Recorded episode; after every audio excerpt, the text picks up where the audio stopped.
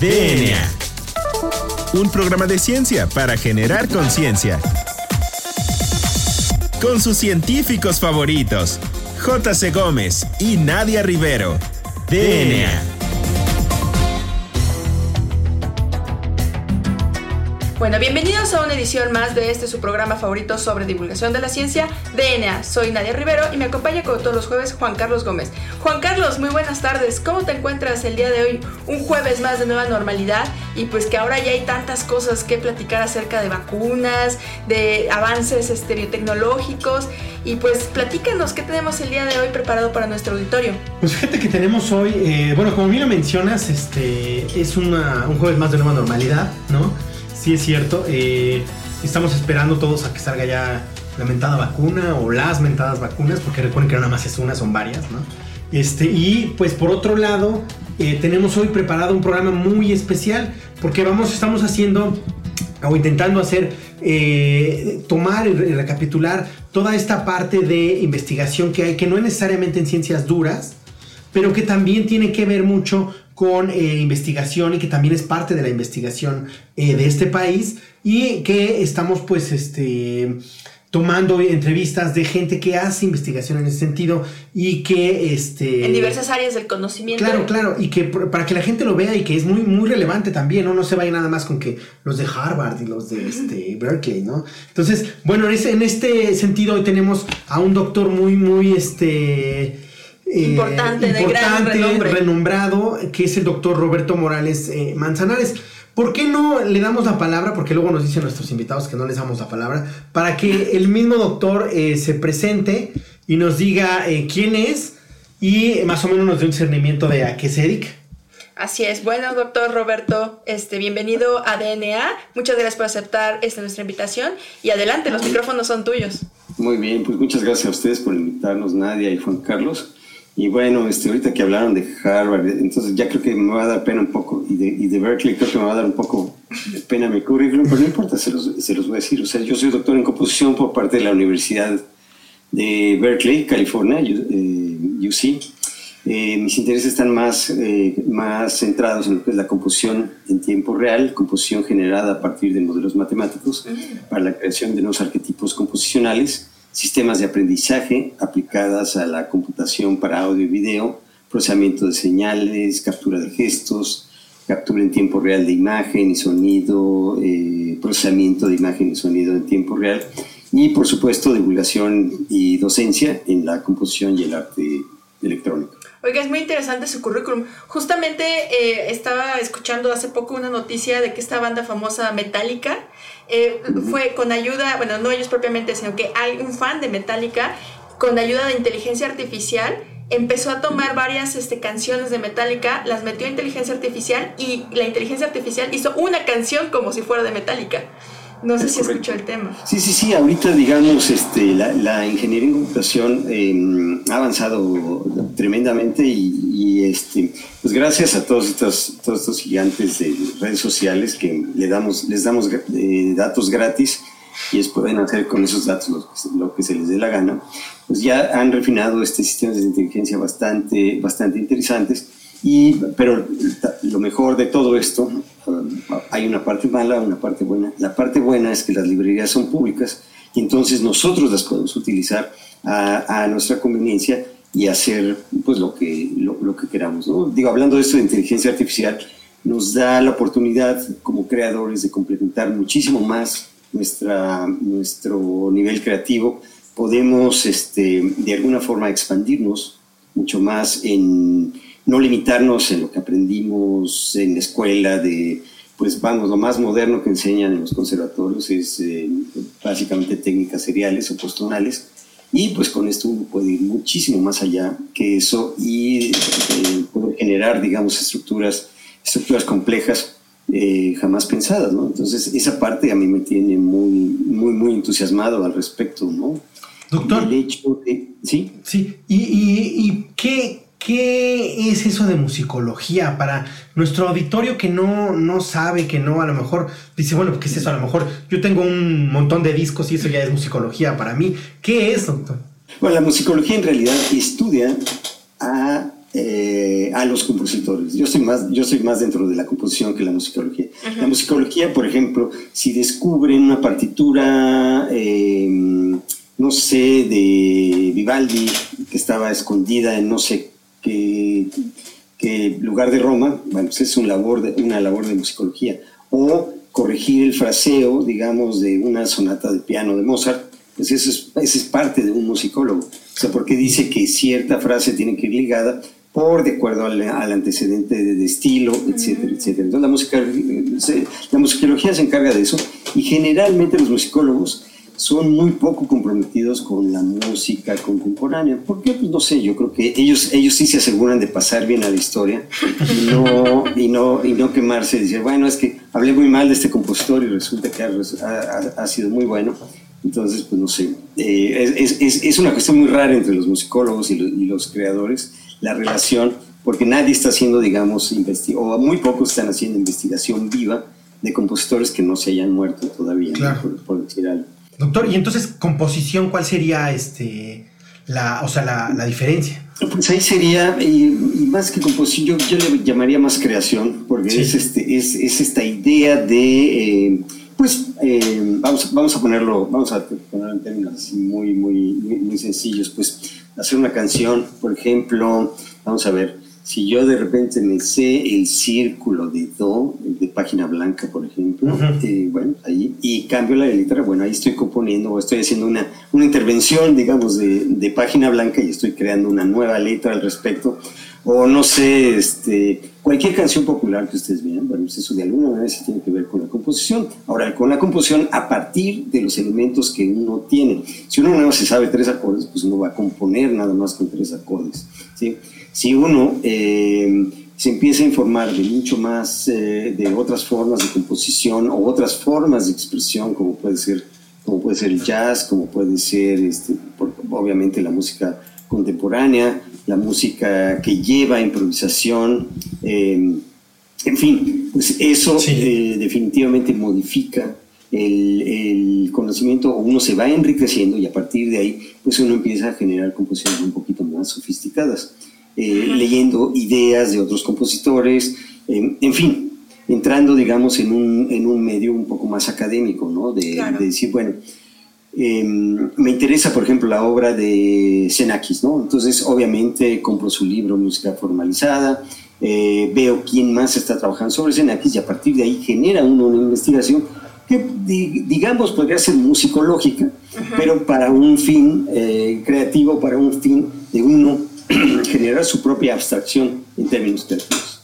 Claro, pues es muy interesante porque básicamente lo que nos hemos dado cuenta a través de todas estas entrevistas intradisciplinarias e interdisciplinarias que hemos realizado, no solamente en la parte de ciencias duras, pues podemos ver que la investigación en general pues tiene el mismo método que es una pregunta que nos va a decir cómo, cuándo, por qué y dónde, ¿no? Entonces es muy interesante cómo lo plantea usted.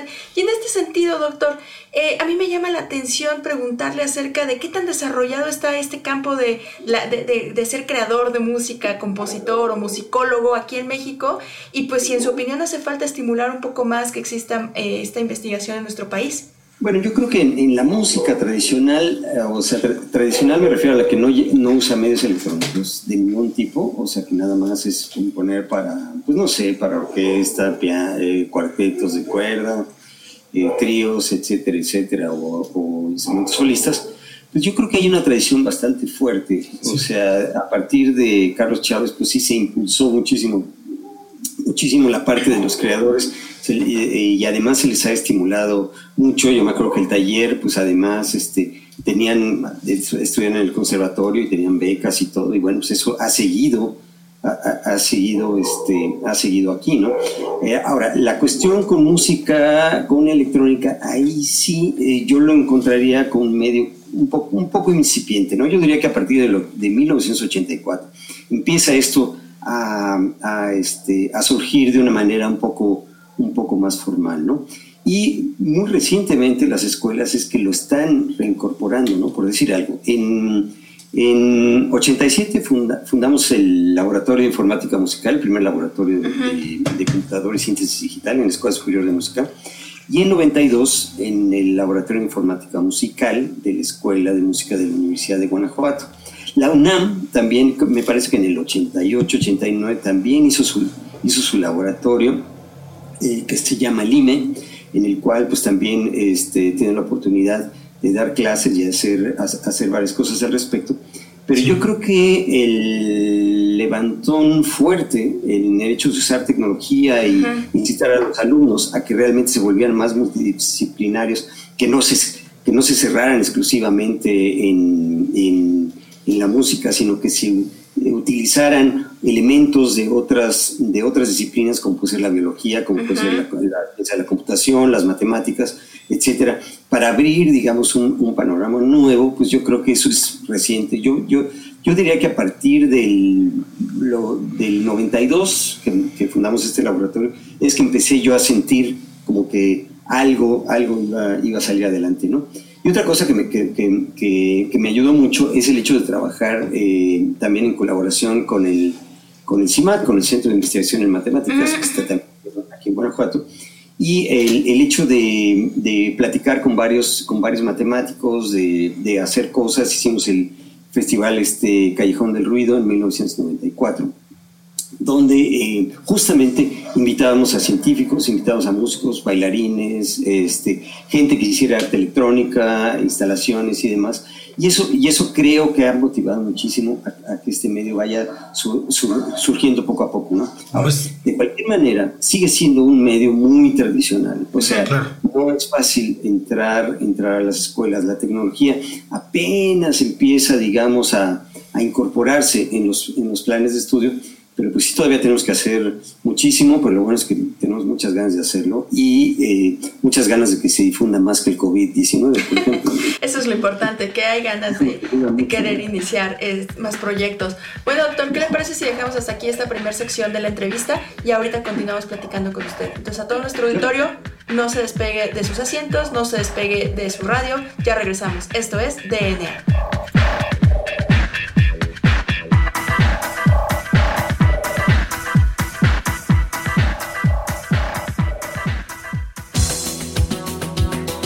Volvemos en menos de lo que tus genes se traducen a proteínas.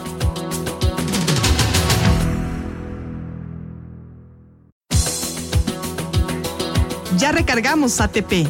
Continuamos.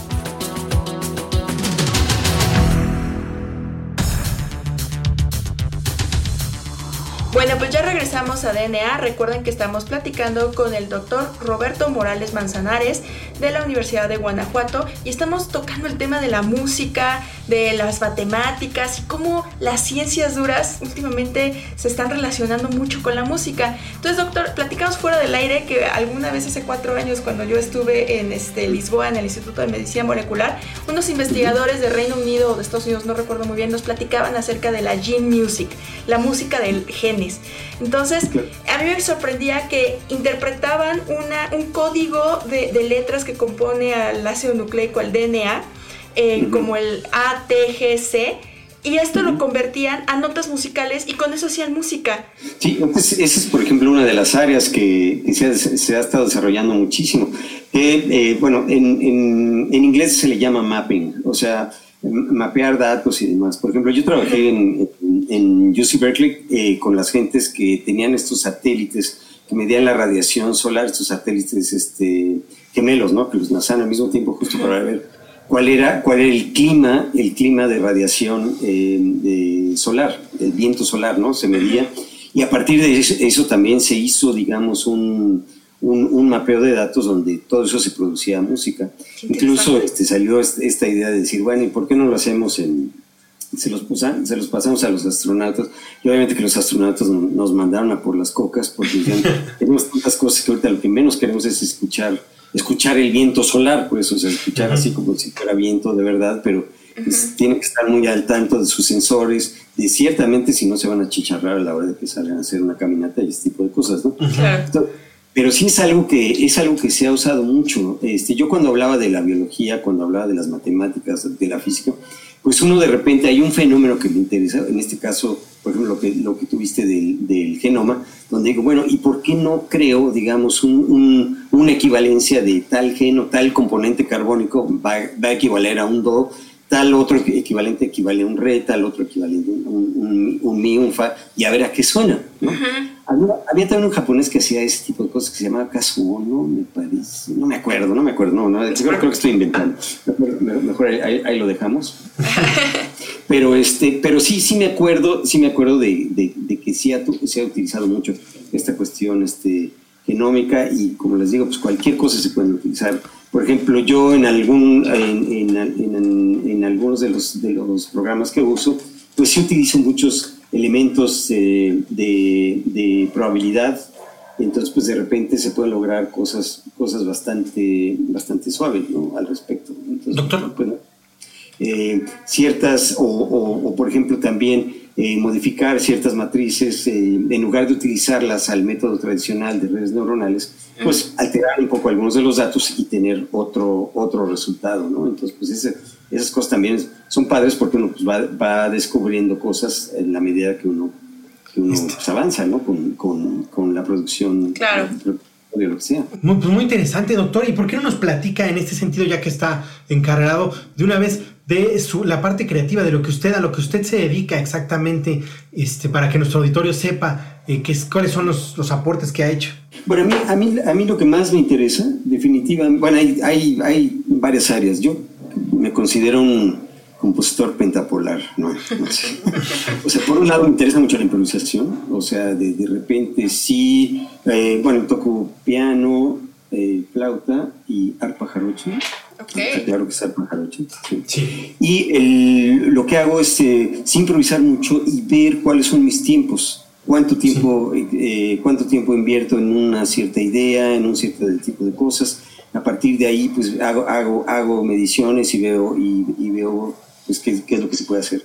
La otra es eh, procesamiento de audio en tiempo real. Y ahí, pues, eh, esencialmente, pues, lo, que hago es que tomo cualquier, cualquier elemento y de repente, pues lo traduzco en, en un sonido completamente completamente distinto, ¿sí? Entonces, y eh, lo que es composición algorítmica, donde ahí sí me baso en modelos más o menos estrictos y lo único que hago es revisar ese material y a partir de ese material, pues ver qué me gusta o qué no me gusta.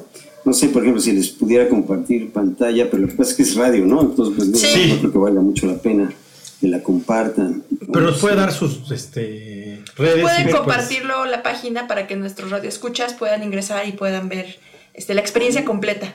Oiga, doctor, este, a mí me gustaría preguntarle acerca del laboratorio este, el laboratorio de informática musical de la Universidad de Guanajuato, que usted fue este, fundador. Entonces, ¿nos podría platicar brevemente, este, pues, qué, cuáles son las aportaciones que ha tenido este laboratorio nacional? Y ya, este, para finalizar casi esta entrevista, ¿nos podría también proporcionar sus este, medios de contacto, donde pueden escuchar su música, sus composiciones y saber un poquito más acerca de su trabajo? El Laboratorio de Informática Musical, digo, está en, está en Guanajuato. A partir de ahí este, nos ligamos mucho, como les decía, con el, con el CIMAT, entonces hacíamos seminarios Hicimos durante mucho tiempo seminarios de música y matemáticas, donde involucramos a la música, a las matemáticas, y a partir de ahí pues, eh, salieron varios, surgieron varios alumnos de ahí. Algunos se interesaron más por la tecnología, otros no. Hicimos un festival internacional que se llama Callejón del Ruido, que empezó en el 94, que se llama Composición, eh, Ideas y Tecnología, en el cual pues invitábamos a varias, a varias gentes, tanto nacionales como internacionales. Colaboramos mucho, por ejemplo, con, con la Universidad de Stanford, con, con, el, con Karma Center for Computer Research, Music and Acoustics, también eh, en el, con CIMAT, Center for New Music, Art and Technology, en la Universidad de Berkeley, eh, CIRCA, en la Universidad de San Diego, eh, con Estados Unidos con los que más hemos colaborado, también con ZKM en Alemania y, este, y con Reina Sofía en España. ¿no? Entonces, vamos, sí tenemos, hemos tenido y, y, recientemente con Japón, ahorita este, nos estamos acercando mucho con Takayuki Rei, por ejemplo, que da clases eh, allá, estuvo en, en, Holanda, en fin. Eh, es esta generación donde de repente pues, nos volvimos músicos, nos volvimos programadores, eh, nos volvimos casi, casi que todólogos. Y, y, pues a partir de ahí pues han, han, salido generaciones y esas generaciones pues han tenido diferentes rumbos, ¿no? Unos sí, como les decía, unos se han dedicado sí a la parte eh, tecnológica, otros más a la cuestión académica, eh, pero pues varía, digamos, el, el, el, color de, de, cada alumno pues es, es libre, ¿no? Es así como los hijos, ¿no? Uno quiere que sean dos panaderos, pero pues no, resulta que unos quieren ser músicos, otros quieren ser taxistas, etcétera, etcétera, ¿no? Claro. O científicos. Pues, en, en, ese sentido, sí buscamos esa parte, esa parte plural en la parte académica, ¿no? Claro. Doctor, pues muy interesante. Este, lamentablemente, pues siempre se nos acaba el tiempo. Queremos seguir hable y hable con nuestros este, invitados. pero se nos acaba el tiempo. En otra ocasión estaría interesante volver a invitar al doctor para que nos siga hablando o ya nos comparta a lo mejor este, alguna, algo de su música. Y en ese sentido, eh, no sé dónde podríamos eh, bueno, si alguien, algún alumno que quisiera contactarlo, ¿dónde podría este, tener información? Ese es por un lado. Y por otro lado, la gente en nuestro auditorio que quisiera escuchar sus composiciones, ¿dónde podría este, escucharlas? Bueno, por ejemplo, por, correo electrónico está muy fácil. Es roberto arroba ugto.mx, Universidad de Guanajuato, U, eh, G de gato, T de Tomás, O, punto MX. Ahí, ahí me pueden escribir. Eh, un, eh, digo, hay varias, hay varias este, intervenciones que se han grabado en YouTube, entonces con que ponga Roberto Morales Manzanares mm. es suficiente y en YouTube les van a aparecer, hay varias, varias ligas, eh, se han hecho varias instalaciones y en otro, y en un canal que tengo ahorita recientemente que es, que es de este, SoundCloud, entonces SoundCloud guion, este, ¿cómo se llama? sí. diagonal. Diagonal.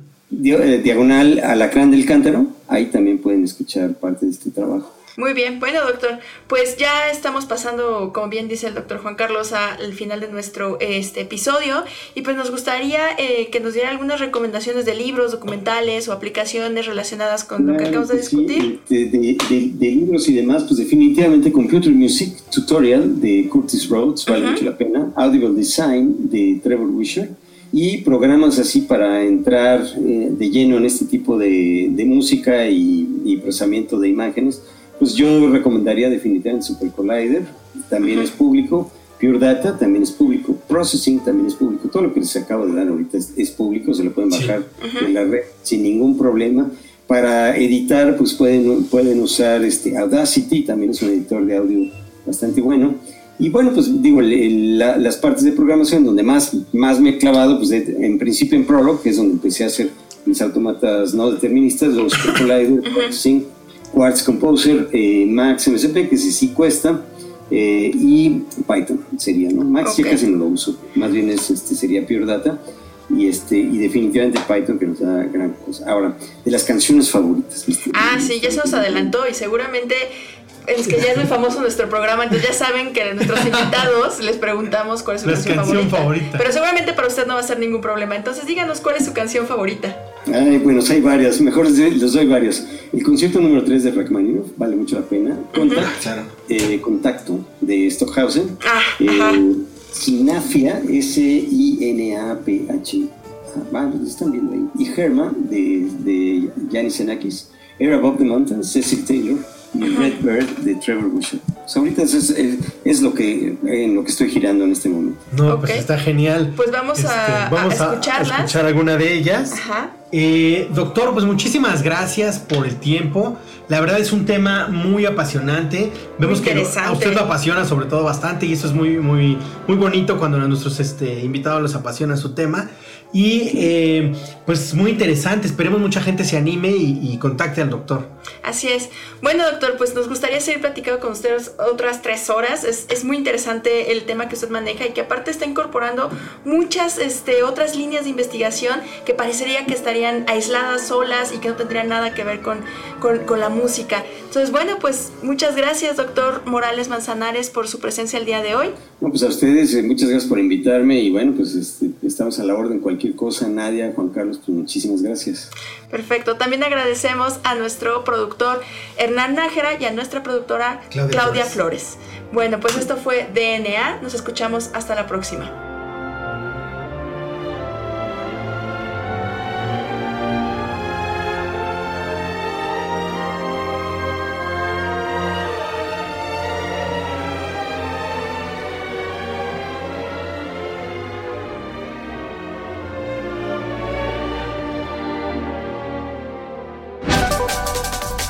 DNA, La materia no se crea ni se destruye, solo se transforma.